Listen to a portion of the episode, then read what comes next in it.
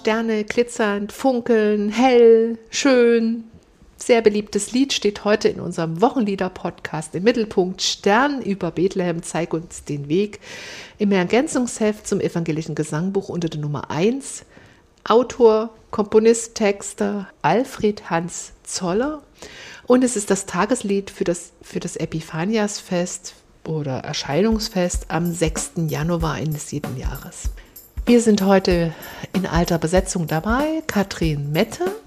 Ich bin Pfarrerin und arbeite bei der Ehrenamtsakademie in Sachsen. Und mir gegenüber sitzt Martina Hergt. Ich bin Kirchenmusikerin und arbeite in der Arbeitsstelle Kirchenmusik unserer Landeskirche in Sachsen.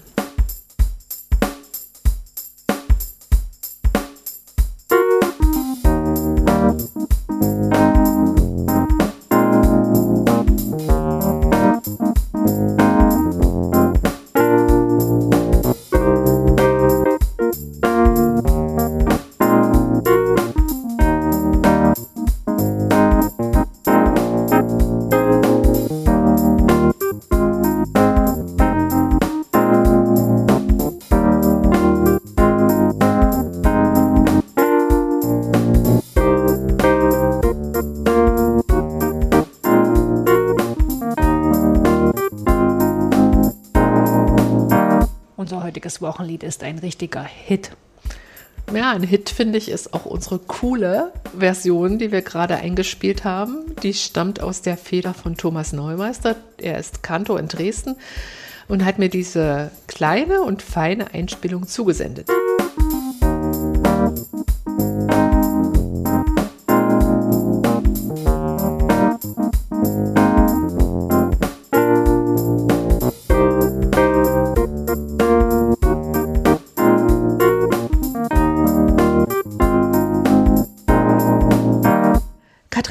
Mal auf Spursuche gegangen und habe Sterne in Liedern des evangelischen Gesangbuches gesucht. Und da fällt mir die Konkordanz in die Hände, wo man nachschauen kann nach Stichworten. Und da bin ich darauf gestoßen, dass das Wort Stern 33 Mal im wortwörtlichen Sinne und 10 Mal im übertragenen Sinn in Liedern äh, verwendet wird. Im wortwörtlichen Sinne ist natürlich klar, da gibt es so die Lieder, die die Weihnachtsgeschichte erzählen äh, wo der Stern dann ähm, vorkommt an der richtigen Stelle. Oder Schöpfungslieder, die unter anderem Erde, Wasser, Himmel und dann auch die Sterne beschreiben und besingen. Im übertragenen Sinne wird das Bild des Sterns hm, für Gott verwendet in Liedern wie zum Beispiel EG 7. O Heiland reißt die Himmel auf. Da heißt es, O klare Sonne, du schöner Stern, zum Beispiel in einer Strophe. Oder in dem wunderbaren Lied von Paugert 37, ich stehe an deiner Krippen hier. O, dass doch so ein lieber Stern soll in der Krippen liegen. Ähm, ja, also das war mir irgendwie auch klar. Bild für Gott oder für Christus Stern. Aber jetzt wird es interessant, die Verwendung des Bildes des Sterns im Zusammenhang mit dem Kreuz, die gibt es auch. EG 94, das Kreuz ist aufgerichtet. In diesem Lied heißt es in Strophe 2, er wollte, dass die Erde zum Stern des Kreuzes werde. Ist dir schon mal der Stern des Kreuzes begegnet? Nee, aber ich könnte mir auch vorstellen, dass da einfach gemeint ist, man sagt ja manchmal auch, die Erde ist ein Stern, ne? Mhm. Dass das einfach bedeutet, die, dass die Erde zum Planeten des Kreuzes werde. Also dass das gar nicht so ein tolles religiöses, metaphorisches mhm. Bild ist, sondern das, aber das weiß ich nicht jetzt so aus, mhm. aus der kalten. Und noch was, im, in, den, in einem der Abendlieder, EG 480 in Strophe 3, kommt auch ein Stern, kommen auch Sterne vor, da heißt es, es leuchtet dir der Himmelslichter Zier, ich sei dein Sternlein hier und dort zu funkeln. Auch schön, diese Übertragung, nun werde nämlich ich zum Stern in Gottes großer Schöpfung. Ja, das ist interessant. Ja, aber jetzt in, zu, zurück zu unserem Lied, nach dem kleinen Ausflug durch die Sternenwelt.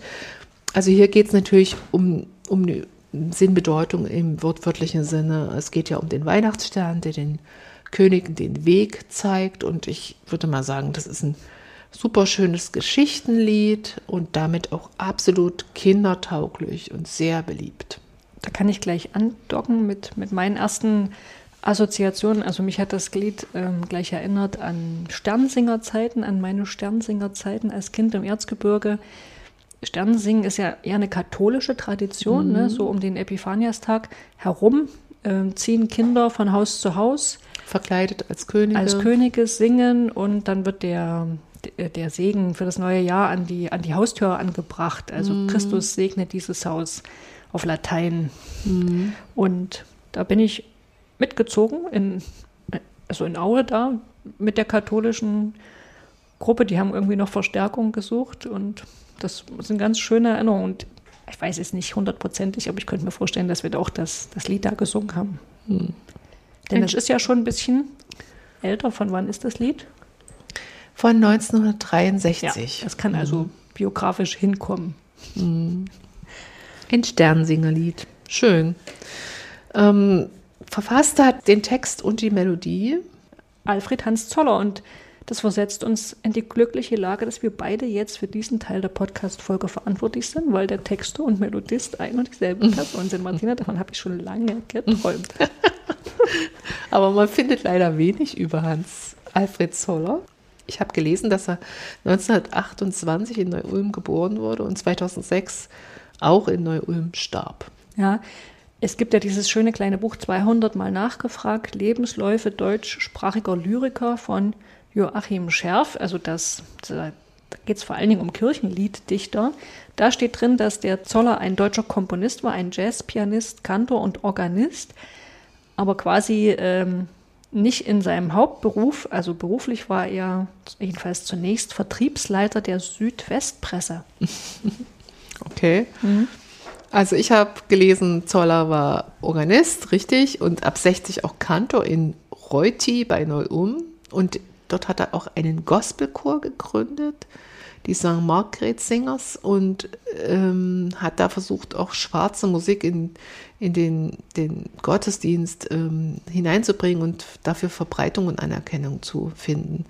Er komponierte viele Lieder, zahlreiche Lieder, so habe ich gelesen, aber ich kenne gar nicht so viele von ihm, nur ähm, äh, in den 23 Ereignissen, äh, die die Diskografie mir im Netz aufruft, habe ich noch ein zweites Lied gefunden, was ich bisher nicht kannte. Lass uns spüren, dass du bist, Herr unser Gott. Ähm, und das hat sogar 1963 im Wettbewerb das neue Lied in der den berühmten Wettbewerben der Akademie in Tutzing ähm, einen Preis gewonnen, neben Weil du Ja sagst zu mir und ein Schiff, das sich Gemeinde nennt. Ja, also es hat, unser Lied hat aufgrund seiner Popularität, vor allen Dingen auch in den Kinder- und Jugendchören und Familiengottesdiensten, also wirklich Eingang in zahlreiche landeskirchliche Anhänge gefunden und überhaupt ist ja diese Denke oder dieser Trend, ich will jetzt nicht sagen Trend, das ist nicht das richtige Wort, aber dass man wirklich versucht, auch in den Anhängen oder im Gesangbuch auch Lieder für bestimmte Zielgruppen mit zu platzieren, für Kinder, für Jugendliche, für ähm, Familien. Ähm, das ist ja erst äh, im letzten Gesangbuchprozess aufgenommen, wird sicher jetzt im neuen nochmal eine besondere Rolle spielen bei unserem nächsten Gesangbuch. Das gab es früher beim EKG nach dem Lied, war das gar nicht im Blick, mhm. dass man irgendwelche Zielgruppen ins Auge fassen muss, dass sie sich da wiederfinden sollen. Okay, und äh, die Popularität dieses Liedes, ne, von der du jetzt auch schon mehrmals gesprochen hast, dokumentiert sich auch darin, dass von der Band Groove Coverage es 2004 quasi eine Adaption des Liedes gab, also der Melodie mit einem ganz mhm. anderen Text. Das Lied heißt She. Ja, also inhaltlich ist das, hat das gar nichts mit dem Original zu tun, aber das war auch ziemlich, war sogar in Charts, glaube ich. Ne? Ja, ja, und die Melodie ist damit weitergetragen worden. Ja. Und äh, zur Melodie noch zwei, drei Gedanken. Ähm, Alfred Zoller hat sich ja hier äh, aus dem Tonmaterial einer pentatonischen Tonleiter bedient. Nochmal zur Erklärung, Pentatonik, pentatonische Tonmodelle, die kommen wirklich so in den in Kinderliedern auch für die allerkleinsten vor und werden in der Volkmusik verwendet, auch im Blues, auch im Jazz sind sie grundlegend. Und das Kennzeichen ist, dass da Halbtöne fehlen. Also das ist so eine Art verkürzte Tonleiter hm. oder reduziert. Ja, und ohne diese Leittöne. Diese treibenden Töne, die einen auf ein Ende oder auf eine Auflösung hinziehen. Okay. Äh. Und die Pentatone klingt so ähnlich. Na, na, na, na, na, na, na, na, na, na, na, na. Man hört das sofort, dass das so kindlich manchmal ein bisschen klingt. Die, die pentatonischen Tonmodelle haben oft so einen schwebenden, offenen Charakter und sie klingen auch ganz leicht und sind auch leicht zu singen. Und dazu kommt, dass das Lied sehr einfache rhythmische Abläufe hat. Wenn du jetzt, die, selbst wenn du von Noten keine Ahnung hast und du nimmst dir das kleine Heft und die vier Zeilen des Liedes siehst, siehst du, dass der Rhythmus bei jeder Zeile gleich ist. Immer am Ende der Zeile ist eine übergebundene Note, also das ist ganz äh, symmetrisch. Erste und vierte Zeile sind so und so identisch, die wiederholen sich, nur der Text ändert sich. Also melodiemäßig tut sich da nicht. Die zweite beginnt genauso wie die anderen drei Zeilen, nur dass der Melodiebogen am Ende nach oben geht und nur die dritte Zeile bringt was Neues. Die fängt von oben an. Na, na, na, na, na, na, na, na, na. Und äh, hat dann sozusagen einen, einen dramaturgischen Höhepunkt, wenn man das so sagen will. Also ganz symmetrisch, schlicht, viele Wiederholungen, sofort einprägsam und deshalb wahrscheinlich auch sehr beliebt. Ja, und der Text ist auch einfach formuliert, ne? auch wie so ein Kinderlied. Also erst vielleicht noch mal was zu dem Motiv des Sterns, den kennt man ja aus dem Matthäusevangelium. Also die Geschichte mit dem Stern ist ja nur im Matthäusevangelium überliefert, nicht, nicht in der Weihnachtsgeschichte vom Lukasevangelium, die wir immer so eigentlich also als die zentrale Geburtsgeschichte begreifen. Und da ist auch nicht von drei Königen oder so die Rede, sondern nur von den von Weisen aus dem Osten, die dem Stern, die einem, die einen Stern sehen und ihm folgen, weil sie einen, einen neugeborenen König vermuten, also den der Stern anzeigt. Dass das drei sind, schlussfolgern wir nur, weil die drei Geschenke dabei haben. Und das Lied macht jetzt etwas Hübsches. Es suggeriert ja quasi, dass wir als die Singenden die Sterndeuter sind. Ne? Also als dass wir Menschen sind, die sich aufgemacht haben, um den Sternen zu folgen. Ich finde es immer schön, wenn, wenn Lieder das bewirken, dass man sich mit so biblischen Gestalten identifiziert. Gibt es auch noch in anderen Weihnachtsliedern. Hier wisst ihr noch, wie es geschehen. Das arbeitet ja genauso. Ne? Okay, und ähm, als Sternsucher, also wir als Sternsucher, die unterwegs sind zur Krippe, reden wir im Lied den Stern an. Strophe 1 wird der Stern direkt angesprochen, äh, uns zur Krippe zu führen. Leuchte du uns voran, bis wir dort sind. Äh, Strophe 2 bleibt der Stern dann über Bethlehem stehen und da wird der Moment ähm, thematisiert, in dem er gefunden wird und dann auch das Wunder gefunden wird, für das er steht.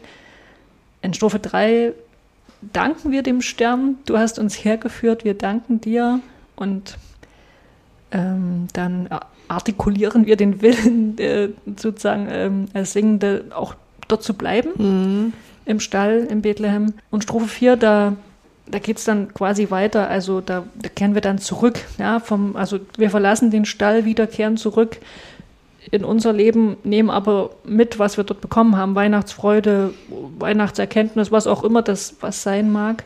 Das heißt, das Lied beschreibt so eine Bewegung ne, hin zum Stern und dann wieder zurück. Also ich weiß in meinem Freundes- und Bekanntenkreis, dass dieses Lied auch beliebt ist bei nicht kirchlich sozialisierten Leuten. Und ich, ich denke, dass die mit diesem Lied auch gut umgehen können, weil die anderes darin lesen als ich. Also wenn dieser Stern vielleicht äh, auch mehr ist als nur ein Wegweiser wie in der Weihnachtsgeschichte, sondern so für die Suche, die Sinnsuche eines Menschen nach Glück, nach dem, was wirklich zählt, steht, dann macht das aus diesem Lied Stern über Bethlehem auch für nicht-kirchliche Leute, nicht-christliche Leute ein raffiniertes Lied und stellt die Frage nach dem Fixpunkt des Lebens. Finde ich, ja, das finde ich eine herrliche, also so einen herrlichen Andockpunkt ne, mit dem Stern. Das ist so eine Metapher. Das hast du ja auch vorhin im Grunde schon deutlich gemacht, als du so mal durch die Gesangbuchlieder durchgegangen bist. Die ist eben, da kann man sehr viel rein, reinlegen. Und man sagt ja auch, über deinem Leben steht ein guter Stern oder so. Ne? Das, ist, das ist einfach ein schönes Bild, wo viele an, anknüpfen können. Natürlich würde ich gern die christliche Antwort geben auf diese Frage, was ich mit meinem Leben anfangen soll, nämlich, dass wer sich zur Krippe aufmacht, zum Stall, zum Kind, mh, dem, dem scheint der Stern, äh, dem bescheint der Stern den Weg. Den leuchtet Gott mh, und erhält ihn vielleicht sowas in der Art. Na gut, was hat denn das Epiphaniasfest mit dieser Erleuchtung, Erscheinung zu tun? Große Frage. Ich erzähle dir erstmal ein bisschen was zum Epiphaniasfest, okay? Erstmal eine Neuentdeckung, für mich jedenfalls, vielleicht für dich auch, dass nämlich das Wort Epiphanias grammatisch ein Genitiv ist. Hat ja ein S hinten. Ja, also im Nominativ heißt das Epiphaneia auf Griechisch oder latinisiert eben Epiphanie. Beides bedeutet Erscheinung, das ist das Fest der mhm.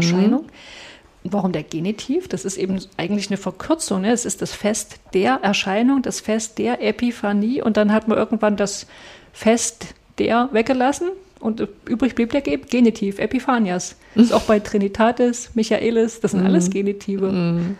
Fand ich irgendwie cool. Die Ursprünge des Epiphaniasfestes liegen übrigens in Ägypten. Ähm, spätestens ab dem 4. Jahrhundert wurde an diesem Datum, am 6. Januar, dort ein Fest gefeiert. Das hatte drei Inhalte. Es ging einmal um die Taufe Jesu im Jordan, dann auch um die Geburtsgeschichten, um die Geburt Jesu und das, auch um das Speisungswunder in Kanaan. Also das ist diese Geschichte aus dem Johannesevangelium. Wo Wasser zu Wein. Genau, weil das, wenn ich das richtig oder? weiß, mhm. da offenbart Jesus mhm. quasi seine Herrlichkeit das erste Mal im Johannesevangelium. Mhm. Und so war es in Ägypten.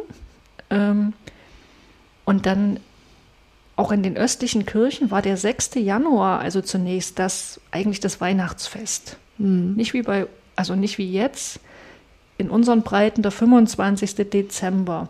Das ist jetzt ein bisschen verwirrend, weil der 6. Januar zum Beispiel in Russland, mm. weiß ich es, mm. immer noch der Termin fürs Weihnachtsfest ist. Das hat aber nichts damit zu tun. Das hat was mit einer Kalenderreform zu tun, mm die die mhm. nicht mitgemacht haben. -hmm. Also das darf man jetzt nicht äh, verwechseln. Gut, aber unser Weihnachtsfest am 25. nicht, am 24. Am ja. 25. hat sich eigentlich in den westlichen äh, Kirchen etabliert. Ne? Zuerst in Rom, Aha. dann im Weströmischen Aha. Reich. Mhm. Ähm, aber auch erst äh, in der zweiten Hälfte des vierten Jahrhunderts, also später als, als der 6. Januar in Ägypten. Mhm. Das heißt, der erste Weihnachtstermin ist eigentlich der 6. Januar. Mhm. Ähm, und das ist eben ein bisschen eine komplizierte Geschichte, aber dieser weströmische Weihnachtsfesttermin am 25. Dezember, der hat sich schon dann auch in den östlichen Kirchen verbreitet. Gleichzeitig blieb aber der 6. Januar auch ein Festtag und der stand dann eben im Zeichen der Taufe Jesu. Mhm. Ne? Also das war von Anfang an so ein, einer der Inhalte und weil das Weihnachtsfest sozusagen dann auf den 25. Dezember rutschte, hat man gesagt, okay, dann ist der 6. Januar jetzt eben das Fest, mhm. der, wo wir an die Taufe Jesu mhm. im Jordan denken. Und da mit diesem Inhalt hat sich der 6. Januar als Festtag dann auch im ganzen Römischen Reich verbreitet, auch in Gallien und Nordspanien. Und jetzt kommt noch eine komplizierte Entwicklung dazu. Also in Gallien muss es geschehen sein, dass neben der Geschichte von Jesu Taufe und dem Speisungswunder als ähm, Inhalt des 6. Januars noch die Geschichte der Anbetung äh, des Kindes durch die, die Weisen aus dem Osten dazu kam. Also das war gar nicht ursprünglich der Inhalt vom 6. Januar, es kam erst später wahrscheinlich in Gallien zu diesem Tag dazu. Hm. Also äh, zum Schluss hat man es dann alles wieder auseinandergenommen in Rom. Man hat diese Taufe, die Anbetung der Magier und das Speisungswunder wieder auf drei Termine verteilt. Und der 6. Januar wurde reserviert für die Anbetung der, der Weisen aus dem Morgenland. Und so ist es eben heute immer noch. Genau. Und wie verhält sich nun unser Lied zu den Texten von Epiphanias? gibt sehr naheliegende Bezüge. Das Evangelium des Festtags ist eben die Sterndeutergeschichte aus dem Matthäusevangelium. Mhm. Im Wochenspruch und in der alttestamentlichen Lesung ist das Licht eins der zentralen Motive. Das dockt ja gut an an die Vorstellung eines Sterns, ne, der uns leitet und orientiert. Man kann es auch noch ein bisschen anspruchsvoller fassen, ähm, den Bezug zwischen Lied und Epiphanias. An dem Tag spielt nämlich noch so ein Gedanke eine Rolle, äh, so ein Motiv, das Motiv der Völkerwallfahrt. Das stammt aus der hebräischen Bibel, das ist ein Hoffnungsbild für das Volk Israel. Ja, Israel kehrt aus der Zerstreuung des Exils zurück nach Hause in die Heimat. Ist, ist so die Vorstellung oder eine der Visionen, der prophetischen Visionen zum Beispiel. Und gleichzeitig beginnt eine Wallfahrt anderer Völker zum Zion, zum Gottesberg, angezogen vom Leuchten Gottes. Also andere Völker heißt Menschen, die nicht dem jüdischen Glauben genau, anhängen. Die, Fremd, mhm. die sogenannten Fremdvölker. Ne? Mhm. Also nicht nur Israel kehrt zurück, sondern es ist, wird sogar noch überboten, dass auch die Völker, die Israel unterdrückt haben, mhm. ja, dass die dann sich quasi noch bekehren und dann auch zum Zion sich wenden und sich dem, dem jüdischen mhm. Gott äh, zuwenden und kommen dann beladen mit Geschenken übrigens. Hm. Also das ist auch im Psalm des Tages, in Psalm 72 klingt das auch an, da heißt es, die Könige von Tarsis und auf den Inseln sollen Geschenke bringen, also Geschenke äh, zum Zion. Die Könige aus Saba und Seba sollen Gaben senden.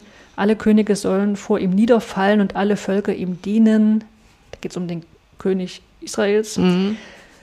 Das ist wahrscheinlich sogar die Vorlage für die Vorstellung, dass da die Magier aus dem Osten mit den Geschenken zum Jesus kommen, mhm. ihn aber nicht in Jerusalem finden, wie es eigentlich bei der Völkerwallfahrt ist, ne? sondern eben in dem kleinen, kleinen Bethlehem. Naja, also und das, das Motiv spielt quasi auch noch eine Rolle, ist auch in dem Lied präsent und auch in den Texten des, des Epiphanias-Festes. Übrigens finde ich, man kann das Lied die ganze Epiphanias-Zeit übersingen nicht nur an dem Epiphanias-Fest, das heißt also bis zum 2. Februar, da, bis dahin hm. geht ja die Epiphanias-Zeit. Hm. hm. Apropos Singen. Oh, Esto auf der Gitarre. Oh wei. Nicht so einfach. Also da musst du mit Barré-Griffen umgehen können. Das gehört schon nicht mehr ganz zu den Grundfertigkeiten, aber zum Glück, Katrin, kennst du hoffentlich auch, wenn du Gitarre spielst, gibt es einen Carbodaster, das heißt so eine Klemme, so ein Steg, den man über die Buntstäbe des des Halses spannt und über die Seiten und dieser drückt, dieser Steg drückt die Seiten dann mhm. an das Griffbrett, so wie der Finger das sonst machen würde. Und das Coole ist, das verkürzt die Seite, damit wird er höher, der Ton. Ich kann also nach wie vor meinen Dedo-Griff nehmen und muss nur geschickt den Barré-Griff einstellen oder mein F-Do-Griff oder G-Do, den ich gut greifen kann oder irgendwie anders. Kann da ähm, durch den Capodaster transponiert spielen. Mm, es gibt viele schöne Begleitausgaben ähm, für die Orgel, weil auch da ist Estor nicht so das Grundprogramm. Also muss ich einfach einlesen in die drei Bs. Aber ähm, man muss ja Estor-Lieder spielen können. Macht hoch die Tür steht auch in Estor. Und die Gemeinde ist sehr dankbar, weil die das Gefühl haben, diese Lage trifft doch bei vielen die, die eine gute Singlage. Und die sagen nicht so schnell, ist mir zu hoch. Also wenn das immer ums C oder ums und D rundherum geht bei F-Dur. Und was, äh, hast du so ein paar Ideen, was man so mit dem Lied im Gottesdienst machen kann? Naja, es ist ein Strophen, ein Geschichtenlied. Also ich könnte es in eine Geschichte einbauen, damit verknüpfen, kombinieren in die Weihnachtsgeschichte. Das wird, glaube ich, auch oft gemacht. Also beziehungsweise in diese Sterndeuter-Geschichte. Ne? Ja, mhm. oder was ich auch schön finde, ist ähm, mit kleineren Kindern, also da Gesten dazu zu machen, Sterne über Bethlehem, zeig uns den Weg. Da findet sich einiges in, in Büchern und in religionspädagogischen Tipps, also und was weiß ich, Stern, zeig mal zum Stern, über Bethlehem, zeig uns den Weg, wird so eine Geste aus. Es müssen schöne Bewegungen sein, ästhetische. Was ich auch ganz schön finde, Katrin, ich habe mir in, bei YouTube, ähm, auf YouTube den Aachener Gebärdenchor angeschaut. Hands Up heißt der, ein Kinderchor. Das sind ja gehörlose Menschen, die singen da Stern über Bethlehem mit Gesten. Also das fand ich ganz hübsch. Stell das unbedingt in die Shownotes, ja. damit unsere Hörerinnen und Hörer da mal reingucken dürfen. Gibt jetzt übrigens auch immer die Wochensprüche in Gebärdensprache, habe ich gerade bei, bei Twitter neulich gesehen. Ach so. Das ist ganz schön. Also weil das irgendwie nochmal den Sinn dieser Texte, wenn du das so gebärdet siehst, das ist nochmal eine ganz andere, anderer Zugang. Sinn fast, ja. ja. ja. Gut, also es ist auch cool, wenn man, wenn man das kann, hier irgendwelche jazzigen oder äh, Varianten dazu zu schmeißen, fetzige Akkorde, die das irgendwie verfremden oder aufpeppen oder meinetwegen auch ein Klangholz oder irgendwas Perkussives. Also nicht Stern über Bethlehem, sondern Stern über Bethlehem, zeig uns den Weg für uns zur Krippe. Wir sind am Ende unserer Folge angekommen wollen aber mit einem kleinen Ausblick enden, nämlich äh, auf die nächste Folge. Da werden wir uns mit einem Lied beschäftigen, das jetzt nicht so populär ist wie Stern über Bethlehem. Kein Hit. Äh, und zwar ist es das Lied Gott hat das erste Wort, auch eins von den ursprünglich niederländisch verfassten Liedern, haben wir ja schon eine ganze Reihe behandelt. Ja, da haben wir einen Gast dabei. Wer wird denn das sein, Martina? Das wird unser Landeskirchenmusikdiktor Markus Leidenberger. Wir freuen uns auf ihn und auf Sie als unsere Hörerinnen und Hörer. Schreiben Sie uns, wie Sie es finden.